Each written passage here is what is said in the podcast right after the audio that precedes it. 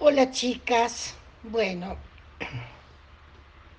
como ya les dije, esto eh, se refiere a los peones del, campio, del campo y es un poco largo, así que tendrán que aguantar. No pude cortarlo.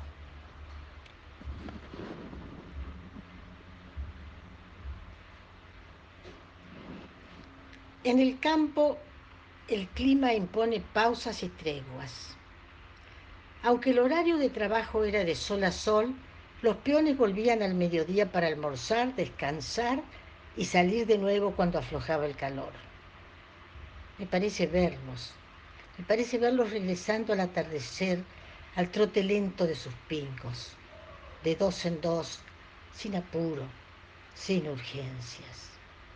Mientras una o dos lechuzas paradas en los postes del camino que iba a ranchada los miraban con sus caras redondas y aplanadas hasta que todos llegaban a las casas sanos y salvos. Traían con ellos ese olor a campo y lejanía que viene del fondo de los tiempos. La costumbre gauchisca de decir las casas en plural se debe a que la casa principal está siempre acompañada por galpones, casa de personal, matera. En la matera los esperaba el mate y el fogón hasta la hora de la comida. Habrán desfilado los cuentos de aparecidos, de almas en pena, de la luz mala, del lobizón. Algunas noches papá iba a matear con ellos. Llevaba la nación y les leía. Ahora me pregunto, ¿qué les habrá leído? ¿Habrán entendido algo?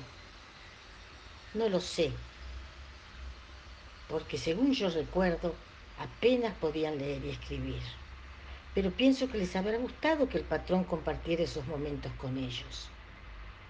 Y posiblemente fueron esas noches de cierta intimidad junto al fogón las que le valieron una lealtad sin límites de parte de sus peones. En esa época, la palabra del patrón era ley su caballo el mejor de todos, su perro el más fiel y el más bravo, y su autoridad casi una ciencia infusa. Pero papá no se amparaba en ese don divino, sino que se levantaba a la madrugada junto con ellos, porque a esa hora empezaba el día con una ronda de mate. Solo evocar los peones reunidos a la luz tenue de esa gran mancha rojiza que aparece en el este al amanecer, me los ha traído de lleno a la memoria. En mi recuerdo encabeza la lista Beto Ceballos, que fue capataz por muchos años. Todo el mundo lo llamaba Beto, a secas. No sé por qué no le decíamos Don Beto. Lo hubiera merecido. Cuando papá lo, llamaba, venía a un paso que nunca más he visto, he vuelto a ver en un hombre. Algo entre correr y caminar. Más que urgencia en llegar, era su forma de demostrar que estaba a sus órdenes, que acudía sin demora. Había entrado a trabajar cuando nació mi hermano Norberto y él era un peoncito de pocos años. Quedó en la estancia por tanto tiempo que conoció a mis hijos cuando ya sus manos estaban surcadas por gruesas venas y no corría cuando lo llamábamos. Recuerdo también a su hermano Leandro, que fue capataz a su turno y era de su misma estirpe. No necesito describirlo. Puedo verlos con sus boinas en invierno y en verano con sombreros de corcho que les daban aire de expedicionarios y arruinaban un poco la estampa criolla. También me acuerdo de Marcos. Era un, gaucho grandote, de paso cansino. Decían que era un bruto. Pero yo lo quería, porque era alegre y tenía una risa franca y contagiosa. No era tan callado ni casi hosco como los otros. Hasta hacía chistes como ponerle una corona en la cabeza mi petiza a la manera de las, de las musas del Olimpo, solo que en vez de hojas de hiedra o flores eran ramas de paraíso, sin acento en la I, como se pronunciaba en el campo. Y ahora les cuento su tragedia, una herida de muerte a su orgullo, orgullo criollo. Bate el cuento que en una oportunidad fue con otro peón a arreglar un molino y como les faltaba una herramienta, fueron hasta su rancho a buscarla. Fue poco oportuna la visita, porque su mujer estaba con otro. ¿Habrá habido algo más humillante para un, gancho de esa para un gaucho de esa época que ser un y además que su compañero hubiera sido testigo de la afrenta? La cosa fue que al día siguiente no se presentó a trabajar y cuando pasaron por su rancho había levantado todo, mujer, hijos y pertrechos, y se había ido dejando el rancho tapera. Y nunca más se supo de él, como si se lo hubiera tragado la tierra. Así eran los gauchos de entonces, dignos y pudorosos. Tenían sus propias conductas, sus códigos. Pregunté mucho tiempo por Marcos y me decían que estaba enfermo. Años después me enteré de la historia. En esa época esas cosas no se contaban a los chicos. ¿Y cómo olvidarme de Vicente, que ya viejo y enfermo se fue a Córdoba a ver al doctorcito, mi hermano Norberto? No avisó de su viaje, no pidió dirección, nada. Cuando se bajó del ómnibus, se acercó un lustrabotas y le preguntó, ¿sabe dónde atiende el doctor Gallino? Sí, yo soy paciente de él en el hospital Tránsito, pero ya no lo va a encontrar. En ese sanatorio que está enfrente, seguro saben y le van a decir dónde puede estar ahora. Así Vicente llegó al hospital privado a puro instinto criollo.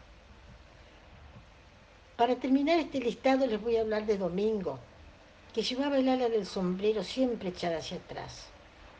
Tenía una risa franca y alegre, y por ser soltero le tocaba a menudo ser dominguero, o sea, el que se quedaba en las casas los domingos. A veces llevaba a los chicos a pasear. Otra cosa que me perdí. ¿Cómo podía yo ir sola con tres hombres? Ay, me estaba olvidando de un peoncito joven y rubicundo que se ganó el sobrenombre de Damasco, porque según contaban, durante una siesta se comió un árbol entero de damascos. A la noche se retorcía de dolor y gritaba que las tripas se le habían cruzado. Todos estaban asustados hasta confesó que se había tentado con unos damascos, pero nunca reconoció que se había comido el árbol entero. Igualmente recibió la absolución. Habida cuenta de que los damascos de don Norberto eran tan redondos y dulces que nadie podía resistirse a ellos. Y de color anaranjado. No, eran de color bronce, con un círculo muy marcado que los recorría de cabo a rabo y una piel fina y aterciopelada. No los he vuelto a ver ni en las verdulerías más sofisticadas. Algunos peones vivían en las casas, otros tenían sus ranchos cerca de la estancia o en el campo abierto. Nunca vi construir un rancho, pero sí que se hacían de adobe con los únicos materiales que sobran en el campo, barro, paja y bosta. Estos se amasaban para formar los chorizos que se iban afirmando sobre una estructura de cañas. Y así, chorizo tras chorizo, se iba cerrando el rancho de paredes reforzadas y casi ciegas, y techo de paja a dos aguas. Siempre dándole el anca al viento sur, para que fuera fresco en verano y caliente en invierno.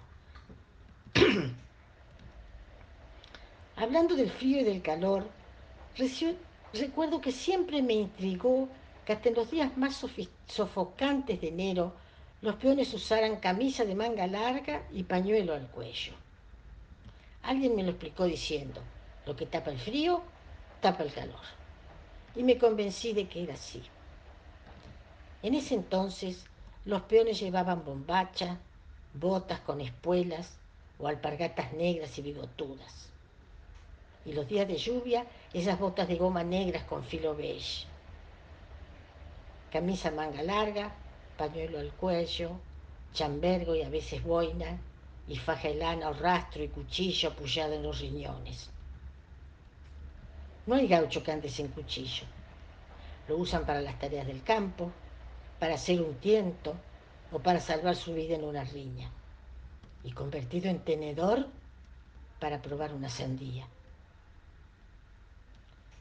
También para comer asado, de pie, con un pedazo de pan en la mano izquierda para agarrar la carne y el cuchillo en la derecha para cortar una buena tajada. Se lo lleva a la boca, lo sostiene entre los dientes mientras el facón pasa certero sin tocar nariz ni labios. No sé si alguna vez los vi endomingados,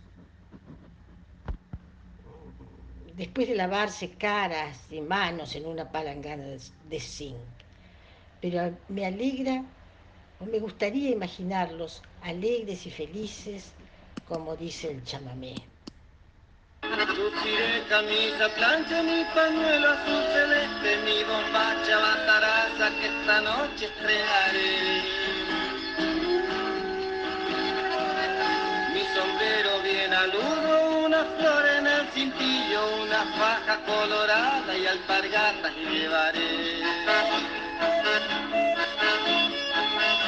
Un frasco de agua florida para echarle a la guaina y paquete de pastillas convidaré. Y esta noche de alegría con la dama más mejor, en el rancho de la camilla el trotecito tallaré.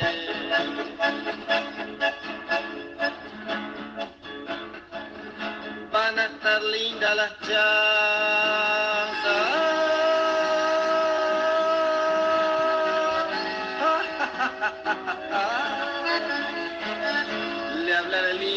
له